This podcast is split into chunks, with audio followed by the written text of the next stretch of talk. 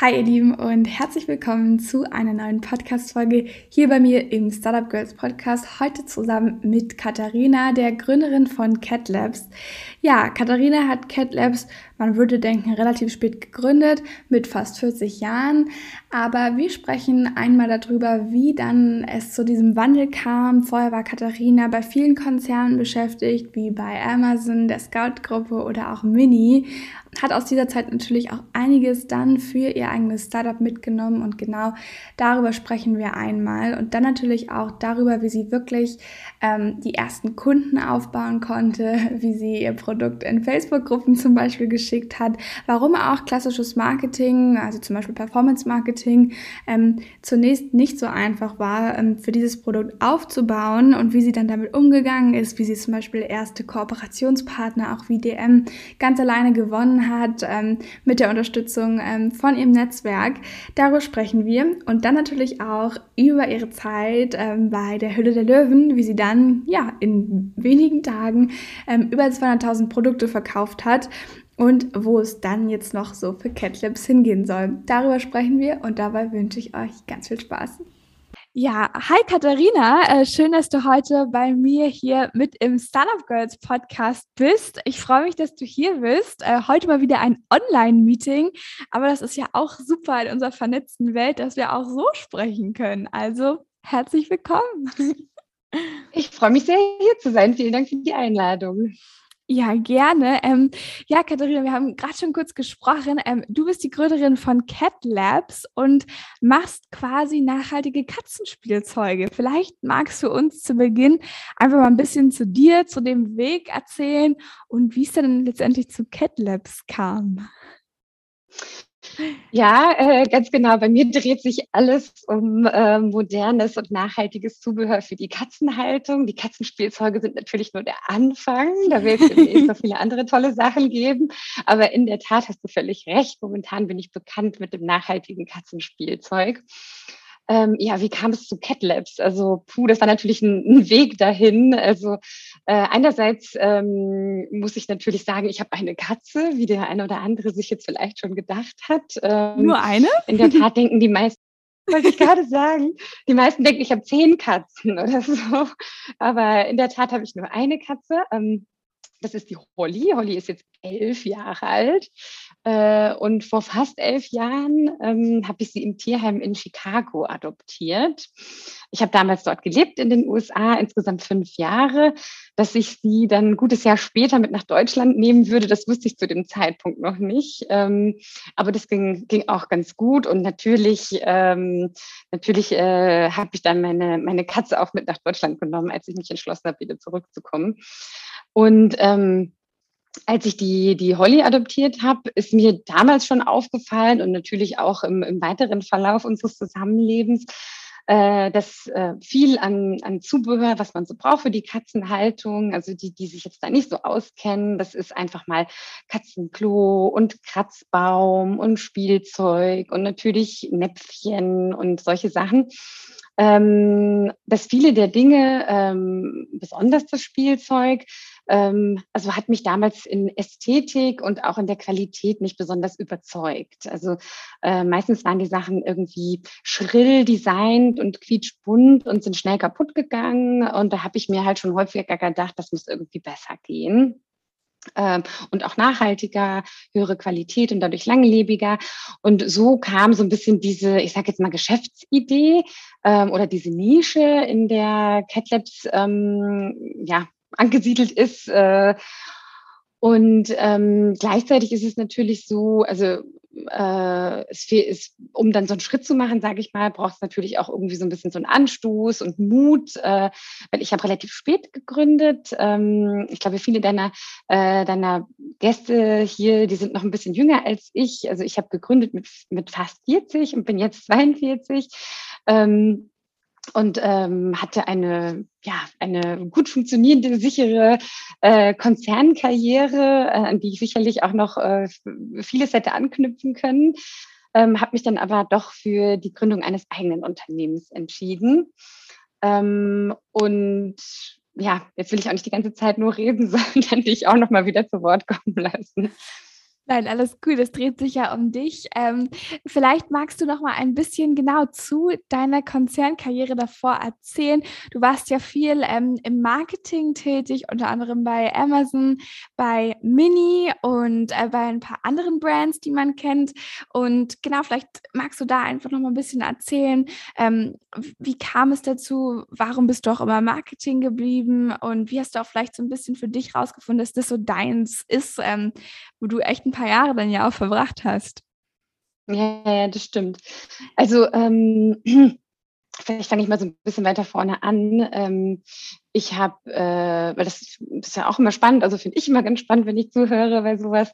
Ähm, ich habe ähm, nach dem Abitur eine Ausbildung gemacht als äh, Mediengestalterin für Digital- und Printmedien äh, und habe danach studiert, Bachelor und Master. Im Bachelor habe ich Grafikdesign studiert äh, und Informatik tatsächlich ähm, und im Master Medienwissenschaften. Äh, das heißt, also meine, meine beruflichen Ursprünge, wenn man so will, äh, die sind tatsächlich so, so im grafischen und im, im schöpferischen, im, im Design. Ähm, ich bin dann aber tatsächlich nach meinem, äh, nach dem Studium ähm, in eine digitale Werbeagentur gegangen und war dann da so ähm, Konzeption, Projektmanagement, Accountmanagement und bisschen, bin so ein bisschen mehr so in ähm, ja, ich sage jetzt mal so mehr in diesen Businessbereich, äh, ja, so ein bisschen reingerutscht des Marketings, würde ich mal sagen. Ähm, ich war dann ja auch fast acht Jahre, siebeneinhalb Jahre ähm, bei verschiedenen Agenturen. Das war auch die Zeit, wo ich dann in den USA war äh, hauptsächlich bei ähm, Publicis Group, also die haben sehr viele, äh, auch digitale Agenturen im Portfolio. Und ähm, ja, hat mir sehr viel Spaß gemacht, auch in den USA. Also es war natürlich nochmal eine ganz andere Welt ähm, des Marketings oder der Werbung allgemein. Ich habe in New York und in Chicago äh, gelebt, also wirklich die Metropolen äh, der Werbung in den USA. Wie kam es dazu, und, dass du dann ähm, dorthin bist? Also ich habe, ähm, ja, ja, also damals war es so, äh, im, im, im Master Medienwissenschaften, da mussten wir ein Praktikum machen. Und ähm, ich hatte bis daher, also bis dahin noch gar keine Auslandserfahrung. Und äh, da ging gerade eine lange Beziehung zu Ende und dachte ich mir, ach, jetzt, jetzt gehe ich ins Ausland. Und ähm, und ähm, habe mir dann ein Praktikum tatsächlich ähm, in New York gesucht äh, und äh, habe da bei der UN äh, tatsächlich ein Praktikum gemacht. Äh, jetzt denkt man sich wahrscheinlich so, hm, Medienwissenschaften, Marketing, was hat die denn da bei der UN gemacht? Ähm, aber in der Tat sind natürlich solche ähm, Kampagnen, die in verschiedenen Ländern gemacht werden, um auch Menschenrechtscharters äh, zu ratifizieren, nichts anderes als natürlich Werbe- oder Marketingkampagnen. Ähm, und äh, ja, also so konnte ich da total gut unterstützen und mithelfen in dem Praktikum. Äh, und äh, ja, also da habe ich mich praktisch äh, in das Land, die Stadt äh, und auch eine Person sozusagen verliebt. Mhm. Ähm, und bin deshalb dann halt insgesamt äh, später dann nochmal fünf Jahre dort gewesen. Ich bin natürlich nochmal nach Deutschland zurückgekommen für einige Zeit, aber ähm, bin dann nochmal insgesamt fünf Jahre dort gewesen. Und in, in, den fünf Jahren warst du auch bei der Agentur, ne? Und danach ging es zu ähm, auch den großen Konzern, da warst du wieder in Deutschland, oder? Genau, ich äh, bin ja leider in den USA sehr krank geworden. Ähm, mhm. Und äh, das war eine, ja, ein totaler Wendepunkt auch in meinem Leben. Ähm, das war leider sehr ernst und äh, ja auch sehr einschneidend für mich, hat mein Leben sehr auf den Kopf gestellt. Und als das Gröbste da und überstanden war, äh, insgesamt war ich dann ein halbes Jahr im Krankenhaus in Chicago. Ähm, als ich damit so das Gröbste überstanden hatte, habe ich mich entschlossen, wieder nach Deutschland zurückzugehen. Ähm, und das war dann auch der Zeitpunkt, als ich dann hier in Deutschland neu angefangen habe zu arbeiten, wo ich auf Unternehmensseite gewechselt bin. Äh, zu, zuerst zu Scout24, das kennen die meisten wahrscheinlich mit Immo Scout und Auto Scout. Ich war aber bei Friend Scout, ähm, also praktisch äh, Online-Dating, das war dann mein Fokus. Heute heißt das Love Scout, äh, genau, und danach eben auch noch bei Amazon und bei Mini. Ähm, und habe da halt auch tatsächlich äh, viel digitales Marketing gemacht, aber eben dann auf Unternehmensseite. Und was würdest du sagen, sind aus der Zeit so Dinge, die du mitgenommen hast, gerade auch für deine eigene Gründung dann im Endeffekt? Oh ja, das ist ganz viel. Also ich meine, klar, ich habe halt 13 Jahre Berufserfahrung. Jetzt zu sagen, was genau es ist, das ähm, mein Wirken heute, heute ausmacht, ist, ist ganz schwer irgendwie in drei Sätzen zusammenzufassen. Also ich glaube, ähm, äh, eine, ein wichtiger Punkt, äh, den, den ich gelernt habe, also oder vielleicht gehe ich immer so ein bisschen die Stationen dadurch. Also äh, wenn ich jetzt gerade so auf der Konzernseite sehe, also ähm, zum Beispiel bei Scout24 habe ich Business Development äh, Österreich und Schweiz gemacht. Also ähm, ich habe da Kooperationspartner gewonnen und Kampagnen gemacht in den Ländern, äh, um das Produkt praktisch auch in den Ländern bekannt zu machen ähm, und, und Mitglieder zu gewinnen. Und das hatte tatsächlich sogar auch mit Kaltakquise zu tun, weil das Produkt in den Ländern noch nicht so bekannt war. Und ich habe dann mich ans Telefon gehängt und habe dann die großen Medienportale angerufen und Kooperationspartner gewonnen. Und das war natürlich am Anfang bei Cat Labs auch ein total wichtiger Punkt. Also, dass man sich da traut, zum Hörer zu greifen und die ganz Großen anzurufen. Ähm, Jetzt muss ich sagen, Scout24 war zu dem Zeitpunkt schon ein bisschen bekannter als Cat Labs ganz am Anfang äh, bekannt war. Ähm, das war in der Tat auch ein, glaube ich, großer Unterschied für mich. Also äh, meine letzte Station sozusagen im Konzern, bevor ich gegründet habe, äh, war ja Mini. Und Mini ist natürlich eine sehr bekannte Marke und BMW. Ähm, und äh, ja, und, und da war es natürlich relativ ich würde mal sagen, jetzt einfach so vom, von, ähm, von, der, von der Bekanntheit und natürlich der, der, der Ausstrahlung der Marke, ähm, äh, war das, war das äh, ich würde jetzt nicht sagen einfach, aber ähm, es hat einem schon sehr geholfen, ich sage jetzt mal, Kooperationspartner zu finden oder, ähm, oder sowas in der Art mit CatLabs war es natürlich am Anfang ziemliche Umstellung. Als ich da irgendwo angerufen habe, so, ja, ich bin hier Katharina von CatLabs, so, wer, von wo? Ja, ja, äh, das kannte klar. natürlich kein Mensch. Und ähm, äh, von daher war das natürlich eine riesen Umstellung. Ich war da in gewisser Weise etwas verwöhnt vorher. Ähm, und, und von daher, ich glaube, dass, äh, dass das äh, ja, mir irgendwie geholfen hat und jeder, der sich schon mal ein bisschen mit Amazon beschäftigt hat, weiß, dass Amazon sehr, sehr gut darin ist, äh, Daten auszuwerten und so zu schauen, wo noch äh, Chancen und Opportunities liegen, was die Kunden möchten ähm, und äh, wie wichtig es ist, den Kunden in den Fokus zu stellen. Und das sind auch Dinge, die ich täglich mit meinem Unternehmen mache. Also ähm, Natürlich bin ich Katzenhalterin. Ich weiß auch, wie der Alltag mit Katze ist. Ähm, trotzdem ist es so, andere haben vielleicht einfach nochmal eine andere Sichtweise auf die Dinge oder andere äh, Problematiken, für die sie gerne eine Lösung hätten. Ähm, und deswegen bin ich sehr, sehr stark im Austausch auch mit der Katzeneltern-Community ähm, und nutze die, äh, ja, die, ich sage jetzt mal, Marktforschungsansätze, die Insta-Story-Umfragen bieten, sehr, sehr stark, um herauszufinden, ähm, ja, also was sich die, die Kunden wünschen und so weiter. Und ähm, ich glaube, das sind zwei Dinge, die ich auf jeden Fall bei Amazon mitgenommen habe. Ähm, wie, wie wichtig ist, ist, da analytisch auszuwerten, um zu schauen, wo ähm, wo macht es Sinn, sozusagen in welche Richtung sich weiterzuentwickeln äh, und den Kunden ständig mit einzubeziehen. Und sag mal, wie hast du das gerade am Anfang gemacht? Also vielleicht können wir uns noch mal so ein bisschen auch diesen Prozess anschauen von, du hattest die Idee und ähm, dann brauchtest du ja dann hast du ein Produkt irgendwie entwickelt, wie hast du es gemacht, wie hast du es getestet und gerade dann zum Anfang auch dieses ähm, Testen mit der Community, wenn natürlich am Anfang noch keine Community da ist, ähm, wie teste ich dann vielleicht? Also vielleicht kannst du uns dann nochmal so ein bisschen durch die einzelnen Phasen ähm, von Idee bis, sagen wir mal, erstem fertigen Produkt, was jetzt rausgehen kann, ähm, genau, durch äh, ein ja. bisschen erzählen. Also das mit den Katzenspielzeugen, ähm, das ist tatsächlich so, so, so, so als kleine Idee entstanden. Ähm, vielleicht, da muss ich ein kleines bisschen ausholen, aber ich versuche es kurz zu machen. Ähm, ich habe ja angefangen tatsächlich mit einem Katzenmöbel, also mit einem Katzenmöbel, nicht den Katzenspielzeugen. Okay. Ähm, die Katzenhalter werden es vielleicht wissen oder vielleicht hat der eine oder andere das auch schon mal bei Freunden gesehen. Also Kratz, Kratzbäume haben eine Ästhetik, die manchmal etwas zweifelhaft ist und in ein modernes Interior sich jetzt nicht so gut äh, integrieren. Deswegen habe ich ein, ein, ein Premium-Kratzmöbel entworfen, was das sehr gut macht, ähm, was auch einen sehr nachhaltigen Ansatz hat. Das wird in Deutschland gefertigt und diese Kratzflächen, an denen die Katze kratzt, die sind auswechselbar. Also muss man nicht das ganze Teil immer wegwerfen und so weiter. Mm, dadurch, dass das aber aus so hochwertigen Materialien in Deutschland gefertigt wird, hat das natürlich äh, auch einen gewissen Preis.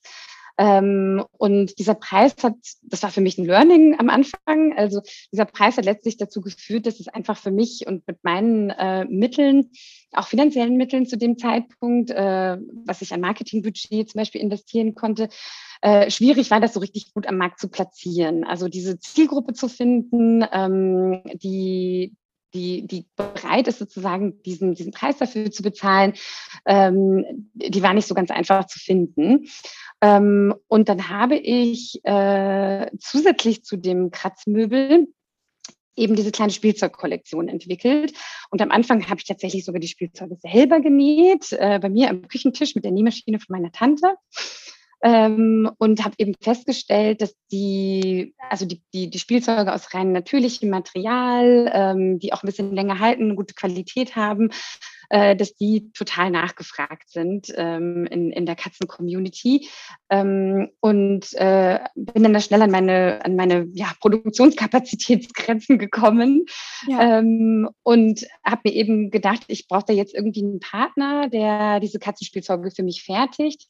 Aber äh, ich kann trotzdem jetzt auch keine 50.000 oder so bestellen, sondern das müssen erstmal äh, kleinere Chargen sein. Und durch Zufall habe ich ähm, so total niedlich gearbeitete Schlüsselanhänger äh, gefunden äh, in, einem, in einer Boutique hier in München, wo ich vorbeigelaufen bin ähm, und habe herausgefunden, wo die gemacht worden sind, äh, weil da so ein kleiner Anhänger dran hing. Und ich habe mir so gedacht, ach, das wären doch irgendwie total süße Katzenspielzeuge. Vielleicht äh, versuche ich die mal zu fragen, ob die das auch als Katzenspielzeuge machen würden. Diese oder so ähnliche Designs, beziehungsweise Designs, die ich gerne haben möchte, in einer ähnlichen Machart. Und äh, das ist das soziale Projekt in Nepal, wo ich heute auch noch fertigen lasse. Also alle Kassenspielzeuge, die man von CatLabs kaufen kann, überall jetzt im Handel, also momentan ungefähr 15.000 Filialen in Deutschland erhältlich, äh, aber natürlich auch auf catlabs.de. Ähm, da, ähm, ähm, da lasse ich praktisch immer noch alles in diesen ähm, Filzmanufakturen, wo in Handarbeit produziert wird, ähm, die praktisch soziale Projekte sind, weil sie sich dort gegen Frauenarbeitslosigkeit einsetzen ähm, und die also praktisch eben auch unter fairen Arbeitsbedingungen produziert werden. Ähm, die hatte ich damals gefunden ähm, und dann haben wir dieses Katzenspielzeug praktisch über WhatsApp und Bilder und Video und Samples hin und her schicken ähm, und, und, äh, und, und äh, E-Mails und so weiter so iterativ entwickelt, ähm, wie man sie auch heute jetzt im Handel kaufen kann. Und so hat sich das letztendlich ähm, ergeben mit den Spielzeugen. Ach so, genau, und du hattest eben noch gefragt mit dem Testen. Äh, zwischendurch habe ich die natürlich auch immer testen lassen. Ähm, ich habe am Anfang tatsächlich ähm, über Facebook-Gruppen, also da gibt es viele Gruppen ähm, äh, für Katzenliebhaber, ähm, da habe ich die in den Gruppen zum Teil verschenkt ähm, und habe dann praktisch einen Fragebogen damit verknüpft, wie die Katzen das fanden äh, und ob die damit schon gespielt haben und wie lange es gehalten hat und solche Sachen. Und ähm, das habe ich dann auch praktisch mit jeder Entwicklungsstufe äh, der Katzenspielzeuge weiterhin dann immer gemacht. Ähm, und so konnte ich das praktisch immer weiter optimieren ähm, und, und, und, und, und so weiterentwickeln mit dem Feedback der Kunden.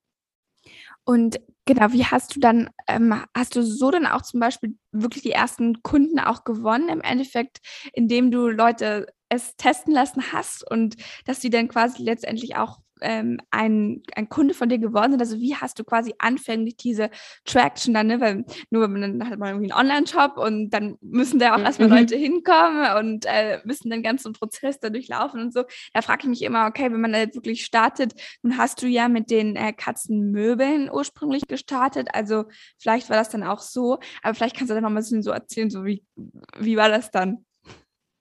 Ja, also klar, natürlich ähm, sind da einige darauf aufmerksam geworden, die gesagt haben, oh, das ist ja toll, dass ich das jetzt geschenkt bekommen habe für diesen Test, aber ich möchte das gerne auch in Zukunft kaufen. Wo kann ich das denn kaufen? Ähm, genau, und bevor ich die hatte, habe ich dann natürlich schon Newsletter gehabt, wo die sich haben also eintragen konnten, sodass ich da schon mal ähm, ja, Kontakte gesammelt habe, die sich dafür interessieren. So, sobald die dann erhältlich waren, ähm, habe ich denen natürlich dann Bescheid gesagt. Das ist so, so eine Quelle. Also Facebook-Gruppen sowieso, äh, wenn man ein Produkt hat, was so, so konkret zuordnenbar ist, also bei mir jetzt eben die Katzenliebhaber, äh, ist das natürlich ähm, auch eine schöne Adresse. Nicht jeder möchte, dass man da wirbt für sein Produkt, aber man kann natürlich fragen. Ähm, und ähm, für mich hat sich relativ schnell gezeigt, dass der Handel halt schon auch ein wichtiger Kanal ist. Also ähm, Online-Shop und Amazon sind natürlich heute auch also, super interessant und, und, und, und spannend und auch so dieses Direct-to-Consumer, also eben auch dieses direkte Feedback zu haben. Ähm, was natürlich auch über, über die sozialen Medien, also nicht nur Facebook-Gruppen, sondern zum Beispiel auch Instagram mir sehr, sehr gut geht. Äh, nun handelt es sich bei den Katzenspielzeugen natürlich um ein Produkt, ähm, was auch einen, einen ja, überschaubaren Price Point hat. Also jetzt absolut äh, sind es halt einige Euro.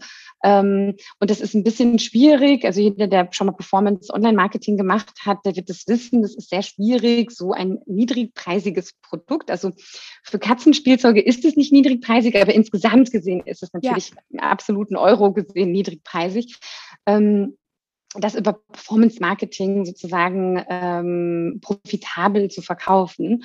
Mhm. Ähm, deswegen und, und, und, und zusätzlich ist es so, äh, dass es natürlich ähm, dem, ich sage jetzt mal, dem, dem Kaufverhalten irgendwo entspricht. Also Katzenspielzeug ist ein ich würde jetzt mal sagen, es ist ein Impulskauf, ein Mitnahmeprodukt. Also die wenigsten Leute schreiben sich Katzenspielzeug auf den Einkaufszettel oder googeln nach Katzenspielzeug und ich muss jetzt unbedingt Katzenspielzeug kaufen. Ähm, bei, bei Futter und Streu, wenn es da mal knapp wird, dann ist vielleicht die, die Not etwas größer. Ähm, und äh, deswegen ist es im Handel halt, ähm, hat es einen gewissen Charme, sage ich jetzt mal, wenn das Spielzeug gleich da ist, wo ich Futter und Streu kaufe äh, und das dann halt einfach noch mitnehme, weil es süß ist, weil ich meiner Katze was Gutes tun will, äh, vielleicht weil ich das soziale Projekt unterstützen möchte. Ähm, und deswegen habe ich halt schon relativ früh gemerkt, dass mit diesem Artikel eben eine Präsenz im Handel schon auch sehr, sehr wichtig ist, wenn man da mal eine gewisse Größenordnung erreichen möchte. Und ähm, sag mal noch eine Sache, die mir jetzt so einfällt, inwiefern spielt denn da jetzt trotzdem der Onlinehandel über Partner eine Rolle? Also inwiefern werden so, ich sag mal, Futter für, für, für Katzen und generell Tiere und ähm, Möbel und Spielzeuge und so, inwiefern wird das online äh, auch verkauft und äh, machst du es dann auch, dass du halt da auch viele Partnerschaften fliegst, dass Leute halt auf dich aufmerksam werden oder auf, auf Cat Labs? Ja, also ich meine, klar, du kannst das natürlich online kaufen, also bei catlabs.de, ähm, äh, aber natürlich auch bei Amazon, da wo auch einige Futter und Streu kaufen. Ähm, ich habe auch einige Partnerschaften mit Katzenfuttermarken. Ähm, das heißt, wenn man da ohnehin jetzt für seine Katze Futter kauft, online, also ich Fressnapf, online nur. Wie heißt das? Fressnapf zufällig? Achso, also äh, in der Tat, also vielleicht für den, also jetzt die Katzenliebhaber, ich sag's euch mal, also äh, die Produkte gibt es bei, bei DM Drogeriemarkt, also meine Katzenspielzeuge mhm. gibt es bei, bei DM Drogeriemarkt, äh, bei Kaufland, mhm. äh, bei Fressnapf, bei Globus, ähm, jetzt muss ich gerade mal kurz überlegen, bei Edeka in ausgewählten Filialen, also jetzt nicht ganz in ganz Deutschland jede Edeka-Filiale, sondern äh, da sind es ausgewählte.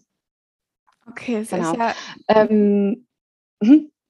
Ja, nee, äh, su super interessant. Ähm, und da ähm, vielleicht, bevor wir, bevor wir ähm, nochmal weiter äh, darauf eingehen, auch auf, auf, die Journey, wie sich das Ganze dann entwickelt hat, ähm, würde ich gerne nochmal eine Frage dazu stellen. Ähm, du hast vorhin erzählt, ähm, als du dann quasi, also als du am Ende in der USA warst, ähm, das ja auch ein relativ einstellendes Erlebnis ähm, bezüglich einer Krankheit passiert ist und dass du dann wieder zurück bist und ich würde einfach, also inwiefern hat dieses Erlebnis quasi deine Einstellungen zu gewissen Themen vielleicht auch verändert und zu deiner Einstellung, wie du gerne arbeiten möchtest und vielleicht auch, ob das eine Auswirkung dann hatte, dass du sagst, okay, du möchtest jetzt nochmal deine eigene Sache machen. Ähm, das würde mich nochmal interessieren. Ja, Ähm, also das, das, das hatte schon auch einen großen Anteil daran, würde ich sagen. Also äh, ist natürlich immer total schwer zu sagen, was wäre gewesen, wenn ich das nicht erlebt hätte. Vielleicht hätte ich dann trotzdem gegründet, aber das wissen wir alle nicht. Ähm, aber es ist, es ist, es ist absolut so. Ähm, also ich bin mit, ähm, jetzt muss ich gerade mal selber kurz überlegen, äh, mit 31, glaube ich, äh, krank geworden. Für mich kam das ja sehr plötzlich. Ähm, ich war vorher, also ich hatte jetzt auch irgendwie keine lange Krankheitsvorgeschichte oder schon lange Symptome oder so. Das kam wirklich sehr, sehr aus dem Nichts. Ähm, äh, bin ich an einer chronisch entzündlichen Darmerkrankung erkrankt. Ähm, der eine oder andere kennt das vielleicht, das heißt Colitis ulcerosa. Äh, das ist so ähnlich wie Morbus Crohn, das ist etwas bekannter. Ähm, und äh, das hat mich halt sozusagen wirklich aus den Schuhen gefegt. Äh, das muss man so sagen. Ähm, ich habe von, von jetzt auf gleich, äh, war ich im Krankenhaus und ähm, ist eine Autoimmunerkrankung. Ähm, und äh, ein etwas unüblicher Verlauf, sage ich jetzt mal, dass man ähm, dass das von jetzt auf gleich so schlimm wird, aber bei mir war das so. Ähm, und ich habe dann letztendlich äh, sechs Monate fast im Krankenhaus verbracht mit insgesamt vier Operationen. Ähm, und, und das war halt also wirklich ja einfach eine extrem bedrohliche Zeit in meinem Leben. Ähm, ich war von jetzt auf gleich äh, praktisch aus meinem vorherigen Leben total weg. Ähm, man macht sich dann natürlich Gedanken. Äh, was hätte ich gerne im Leben noch gemacht? Also es war zum Teil wirklich sehr, sehr ernst. Ähm, und vielleicht auch, wie gesund werde ich überhaupt wieder? Werde ich total eingeschränkt sein und kann dann vielleicht Dinge nicht mehr tun? Oder werde ich überhaupt mal wieder so, so leistungsfähig sein ähm, und mich auf meinen Körper verlassen können? Oder wird das jetzt eine ständige Einschränkung für den Rest meines Lebens? Ähm, und ähm, und, und dann merkt man natürlich, ähm, wie man vielleicht vorher mit seiner Lebenszeit nicht immer so verantwortungsvoll umgegangen ist. Ähm, und da habe ich mir ja letztendlich, als ich da wirklich so aus dem Gröbsten raus war, weil eine Zeit lang war es, ja, ich sage jetzt mal, das Überleben kämpfen. Ähm, als ich aus dem Gröbsten raus war, ähm, da, da, da habe ich mir gesagt, äh, dass ich diese, äh, dieses Learning, dass meine Lebenszeit kostbar ist, also jetzt wirklich sehr, sehr ernst nehmen möchte für die Zukunft. Ähm, und wenn ich merke, dass, ähm, dass es mich woanders hinzieht oder dass ich einfach äh, jetzt dabei nicht mehr ähm, so viel Freude empfinde oder so viel Sinn in dem, was ich mache, dass ich mich dann auch traue, dem anderen nachzugehen. Ja. Weil nicht jeder muss dafür so krank werden. Das ist mir auch immer total wichtig, das zu sagen, wenn ich darüber spreche. Ähm, jeder kann das auch schon äh, als gesunder Mensch sozusagen sich selber diesen, diesen Dienst erweisen und diesen Gefallen tun, ähm, dass er ja Verantwortung für, für sein Leben und seine Lebenszeit übernimmt ähm, und dem nachgeht, was ihm gut tut, was ihm Spaß macht, weil es anderen recht zu machen oder vielleicht objektive Erfolge auf seiner Checkliste irgendwie zu sammeln oder so, äh, wenn, wenn einen das selber nicht erfüllt, ähm, das ist nach meiner Erfahrung kein, äh, kein gutes Nutzen seiner Lebenszeit.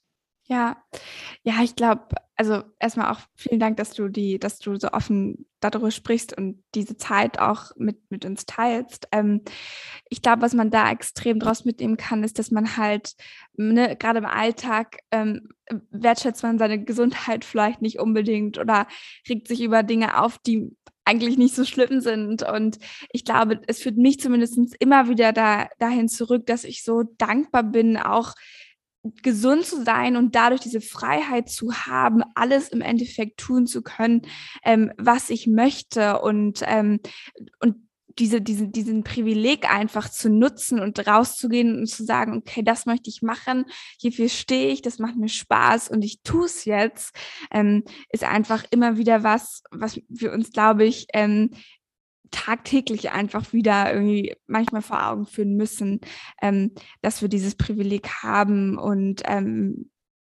dankbar dafür sein genau. sollten. Und was ich da total gerne noch hinzufügen möchte, weil das sehe ich ganz genauso wie du, sich dieses Privileg zu erhalten, bedeutet auch, diese Verantwortung zu übernehmen und das zu tun, was einem gut tut und was einem Spaß macht. Weil wenn man sich irgendwo reinzwängt, wo man nicht sein möchte, ähm, das macht krank. Also ähm, das heißt, es ist sozusagen eine gute Prophylaxe, nicht krank zu werden. Ähm, nach seinem inneren Bedürfnis äh, oder auf das zu hören ähm, und, und das zu machen, auch wenn es vielleicht nicht immer alle Leute in der Umgebung irgendwie gerade total super finden.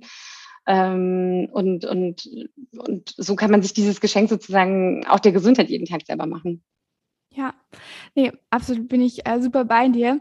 Ähm, Katharina, du hast gerade schon äh, erzählt, dass gerade auch der Handel äh, eine große Rolle ähm, für, für Cat Labs spielt. Ähm, du warst über Hütte der Löwen. Ähm, mhm. Ein bisschen erzählen, äh, wie, die, wie dieses Erlebnis für dich war und was für ein, äh, also welche konkreten Opportunities dich gerade dafür und für dein ähm, Unternehmen dafür gebildet haben. Ja, also Hütte der Löwen war für mich äh, natürlich ein total aufregendes Projekt. Ich bin schon selber äh, lange, viele Jahre großer Fan der Sendung und schaue das halt praktisch religiös, wenn man so will äh, wenn die Staffeln laufen. Und ähm, ich glaube auch, dass es einen gewissen Anteil daran hatte, dass ich überhaupt gegründet habe. Äh, nicht unbedingt, weil ich, weil es immer mein großes Ziel war, in die Hütte der Löwen zu gehen, sondern einfach, weil mir die Gründer imponiert haben, ich das Ganze drumherum irgendwie aufregend fand, was erleben die jetzt und tolle kreative Ideen und die Produkte und ähm, von daher fand ich, das hat mich alles immer total fasziniert und ähm, neugierig gemacht und ich glaube schon, dass das ein, ein, irgendwie auch dazu beigetragen hat, dass ich mich auf diesen Weg gemacht habe. Ähm, und als ich dann eben mit Catlabs, äh, ja, ich würde mal sagen, einfach einen guten Grundstein gelegt hatte, ich hatte mich dann ja praktisch von dem Kratzmöbel auf total auf die ähm, Kassenspielzeuge so, so ein Fokus-Shift gemacht, ähm, war dann ja sogar schon ähm, seit Dezember 2019 auch bei DM gelistet, also bei DM Drogeriemarkt, was natürlich ein mega Boost und toller Wachstumsschritt war. Und da bin ich DM bis heute sehr, sehr, sehr dankbar, mhm. äh, dass sie mir da so vertraut haben und mir diese Chance gegeben haben. Wie, und bei Globus? Darf ich dich hm? da noch eine, äh, eine Nachfrage fragen? Wie, wie kam es dazu, zu dieser ersten Partnerschaft? Hast du dann auch, du hast schon vorhin kurz über Kooperationen gesagt, hast erzählt, dass du auch äh, davor immer zum Hörer greifen musstest. Ähm, wie kam es dann dazu, dass es dann bei Cat Labs auch ja, relativ früh dann so eine, so eine, so eine super Partnerschaft gegeben hat? Also, äh, ich meine, einerseits habe ich mir überlegt, irgendwie ähm, ja, also wo ich glaube, dass es gut platziert wäre. Ähm, und auf der anderen Seite ähm, hat mir da tatsächlich jemand geholfen, nämlich eine andere Gründerin, äh, die bereits ihre Produkte bei DM verkauft hatte, auch zu dem Zeitpunkt. Ähm, und die hat mir einfach äh, die Tür geöffnet, indem sie mich mit jemandem bekannt gemacht hat. Uns hat ja auch jemand bekannt gemacht, uns beide. Mhm. Und so, so ist es halt, äh, wenn, man, wenn man ein tolles Netzwerk hat und das auch pflegt, ähm, da passieren tolle Dinge.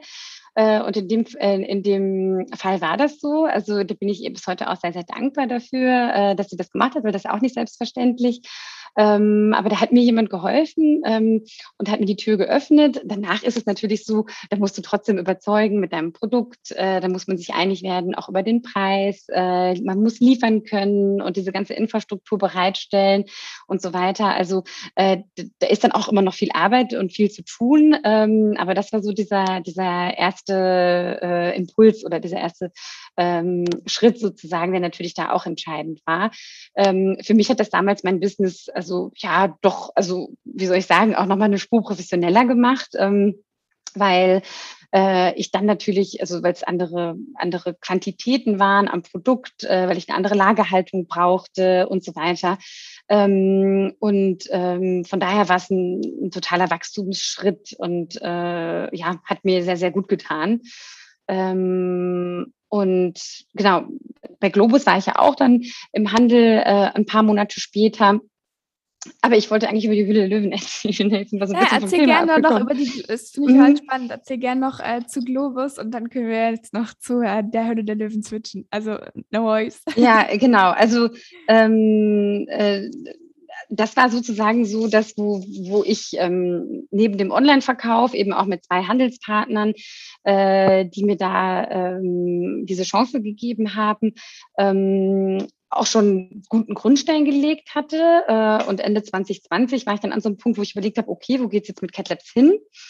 Ähm, es ist, das war ja auch das Jahr der Pandemie. Äh, ich war stolz, wie das am Ende gelaufen war.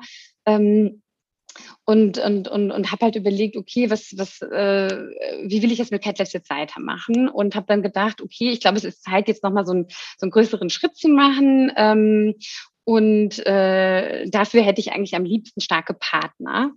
Und ähm, das war so die erste Entscheidung. Und die zweite war dann letztendlich, ja, warum probiere ich dann nicht mal bei meiner Lieblingssendung?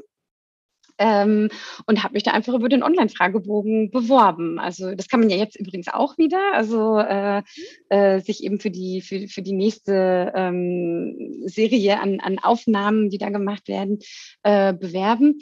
Und ähm, genau, dann, dann war da natürlich noch einiges an, an äh, an, an, an Terminen und an, an Dingen, die die brauchten und so weiter. Die haben sich dann aber relativ schnell bei mir gemeldet und äh, paar Wochen später, nachdem das dann so intern so ein bisschen seinen Gang gegangen war, äh, wusste ich dann, dass ich dabei bin. Cool. Und ähm, dann, genau, wird ja diese Sendung dann aufgenommen und dann ist es, glaube ich, immer noch nicht ganz sicher, ob sie auch wirklich ausgestrahlt wird. Ähm, glaube ich. Ähm, correct mhm. me if I'm wrong. Ähm, und deine wurde aber auf jeden Fall ausgestrahlt. Ne? Was, was ist danach passiert? Äh, ja, das hat natürlich vieles, ähm, vieles, ja, äh, wirklich über Nacht mehr oder weniger, wenn man so will, äh, verändert für Cat Labs. Also die Sichtbarkeit, die ist schon enorm äh, durch die Sendung. Ähm, ich war ja um 20.15 Uhr, äh, noch vor der Champions League, war das, glaube ich, irgendein Fußballspiel, war dann um 20.45 Uhr äh, von, von 20.15 Uhr bis ungefähr 20.40 Uhr oder so konnte man meinen Pitch sehen. Ähm, und äh, ja, in der Zeit sind da einfach, also es sind ja mehrere Millionen, die die Sendung schauen. Ähm, statistisch gesehen hat jeder Vierte davon in Deutschland eine Katze.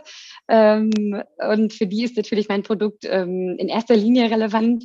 Ähm, und viele davon haben dann gleich sich im, im Online-Shop informiert äh, oder auch gleich gekauft oder bei Amazon. Und am Tag danach äh, waren die Produkte dann ja auch schon bei den, bei den Handelspartnern, die ich ja bereits genannt habe. Ähm, ähm, im, im, in den Stores äh, auf der Fläche erhältlich.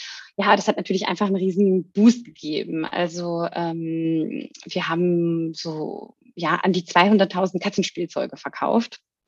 Wahnsinn. Wahnsinn. Ja, das ist äh, ein großer Wachstum im Vergleich zum Jahr 2020.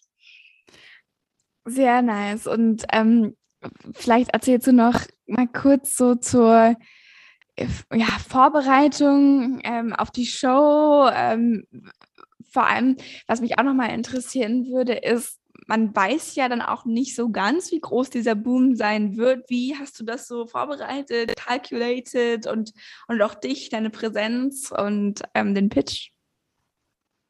Mhm. Also die Vorbereitung, also die, die, die Aufzeichnung für diese, die Ausstrahlung war ja im Oktober, äh, vor einem guten Monat. Und ähm, ich weiß jetzt nicht, wann das gesendet wird, also dein Podcast. Ähm, aber sie war, sie war am 11. Oktober die Ausstrahlung und ich war im März äh, zur Aufzeichnung.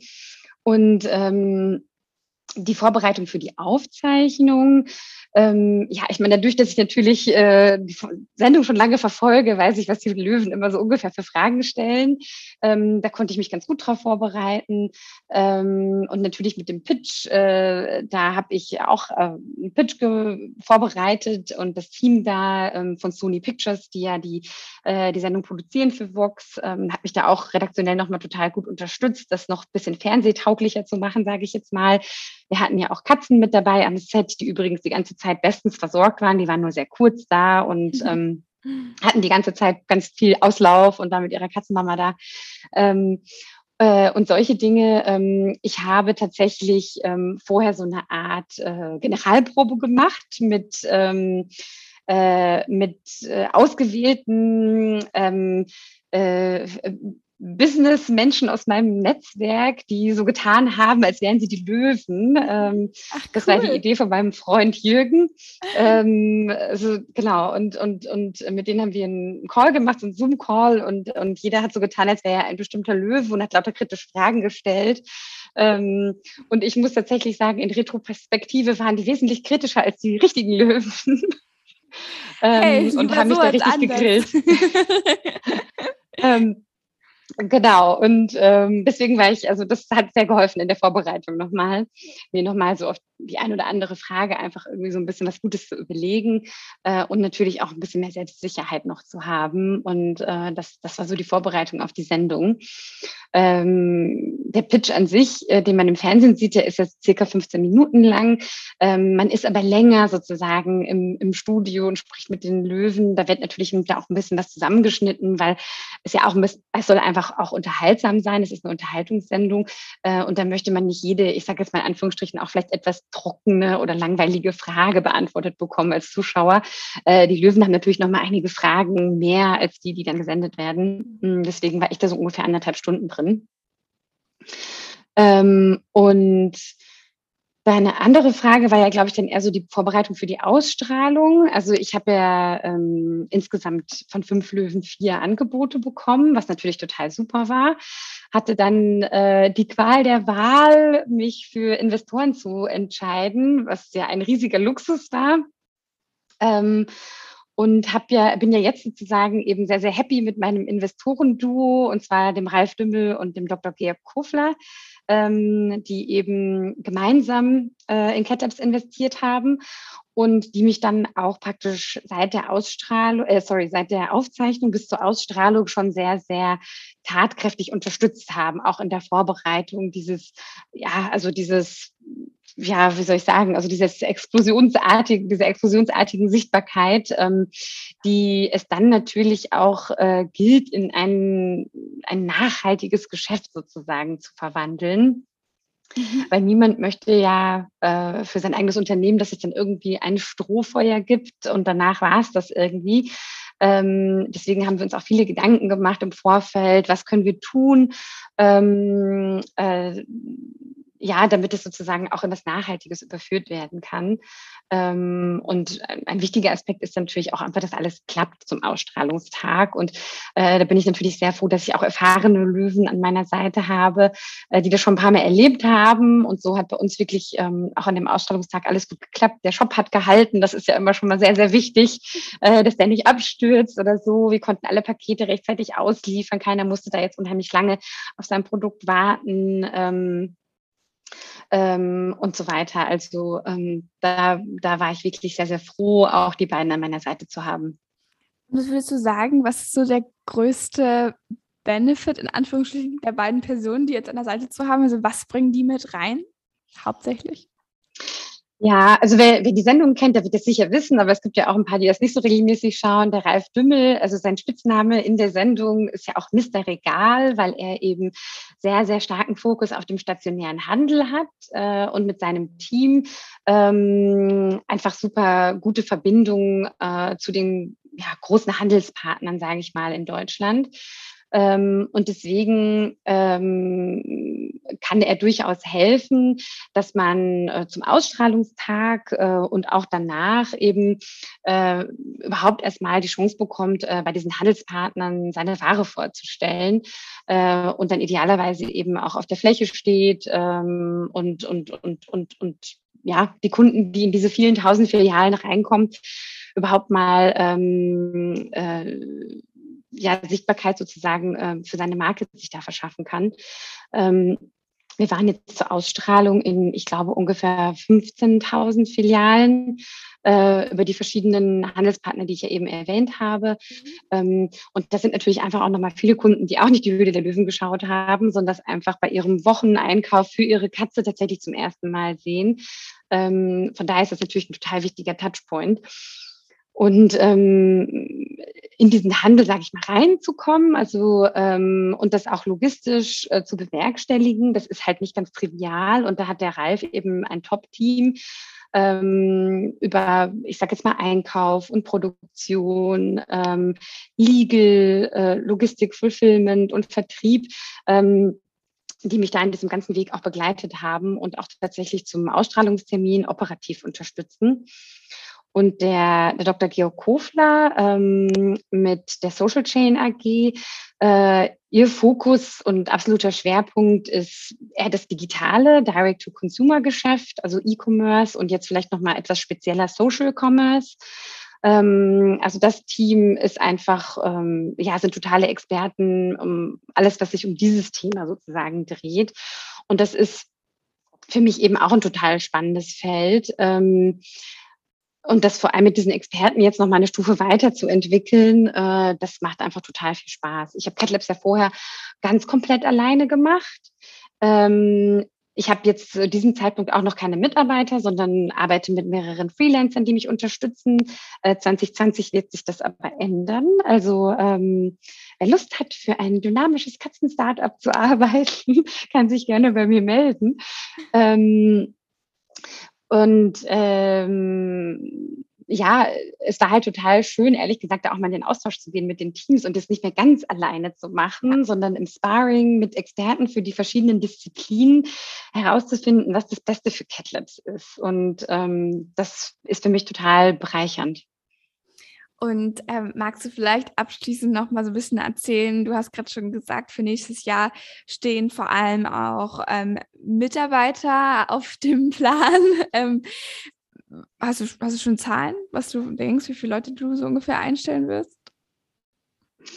Also klar, das heißt, ist immer ein bisschen schwierig zu sagen. Im Startup verändert sich sehr viel, sehr schnell in jede Richtung. Äh, deswegen ist es natürlich immer total schwer, da Prognosen abzugeben. Ähm, ich glaube, dass wir Ende nächsten Jahres noch einstellig sein werden. Ähm, das ist jetzt erstmal so, glaube ich, die Transparenz, die ich da teilen kann. Ja, ja. Und ähm, was passiert nächstes Jahr noch so? Also was, äh, what's the plan, what's the goal? Vielleicht magst du auch ein bisschen so äh, zukunftstechnisch erzählen, ähm, was ja, du dir wünschst. Äh, total gerne. Ähm, es passiert sogar dieses Jahr noch etwas. Okay. Ähm, ja, ja, genau. Äh, wir, wir, ich bin ambitioniert unterwegs, der Katzen-Community neue Sachen, äh, neue Sachen zu bringen. Und zwar launcht ähm, Anfang Dezember, also ich hoffe, es ist am 1., vielleicht wird es auch am 2. sein, aber Anfang Dezember äh, launcht die CatLabs Geschenkbox. Äh, und die ist voll mit Goodies für die Fellnase und die Katzeneltern. Also es ist sozusagen eine Geschenkbox, die im Katzenhaushalt alle glücklich macht. Ähm, da sind natürlich Katzenspielzeuge drin, ähm, auch äh, Leckerchen für die Katze und ein paar coole Sachen auch für die Katzenmama und den Katzenpapa sozusagen. Ähm, und alles in einer, in einer sehr schönen dekorativen Geschenkbox, ähm, die natürlich unter keinem Weihnachtsbaum im Katzenhaushalt fehlen darf. Ähm, das ist jetzt gerade das große Projekt, wo ich jetzt dieses Jahr noch dran arbeite. Ähm, Nächstes Jahr wird es natürlich weitergehen. Ähm, also es wird auch noch weitere Katzenspielzeuge geben. Ähm, und äh, tatsächlich auch so ein bisschen was für, für die Katzeneltern. Ähm, und ich sage jetzt mal, dass, dass, dass die Lebenswelt der Katze, die ich ja eben schon mal angesprochen hatte mit verschiedenen Produkten, ähm, nachhaltig und äh, in einer hochwertigen Qualität, im modernen Stil so nach und nach abzubilden. Ja, ja, mega cool. Also ich bin auf jeden Fall ähm, gespannt drauf, ähm, was kommt. Ähm, ja, und würde an dieser Stelle sagen, vielen Dank, äh, liebe Katharina, dass du dabei warst, dass du uns ähm, so viel ja, Einblicke von dir, von deinem Leben, aber auch von Cat Labs ähm, mitgegeben hast. Ich muss sagen, ich finde es schon immer wahnsinnig ähm, spannend und toll, gerade dass man auch so alleine, ne, du hast das ja auch echt eine Weile so alleine gemacht, so auf die Beine stellen kann. Und auf einmal siehst du dann Produkte da in ähm, 15.000 Filialen. Ja, also wow. das muss man erstmal machen. Ja, vielen, vielen Dank, dass ich dabei sein konnte. Und ich finde es toll, was du machst. Und äh, würde mir natürlich wünschen, dass äh, der eine oder andere, der jetzt zuhört und losgehen will für seine Sache, dass dem das irgendwie ein bisschen geholfen hat. Das war's auch schon wieder mit der Podcast-Folge. Vielen, vielen Dank fürs Anhören. Und an dieser Stelle wollte ich euch natürlich auch noch eine frohe, schöne Weihnachtszeit wünschen, falls ihr es vor Weihnachten anhört. Und natürlich auch einen guten Start ins neue Jahr 2022. Aber bis dahin höre ich euch auf jeden Fall nochmal. Aber genau, eine schöne Weihnachtszeit. Bis dahin auf jeden Fall. Und dann bis zum nächsten Montag.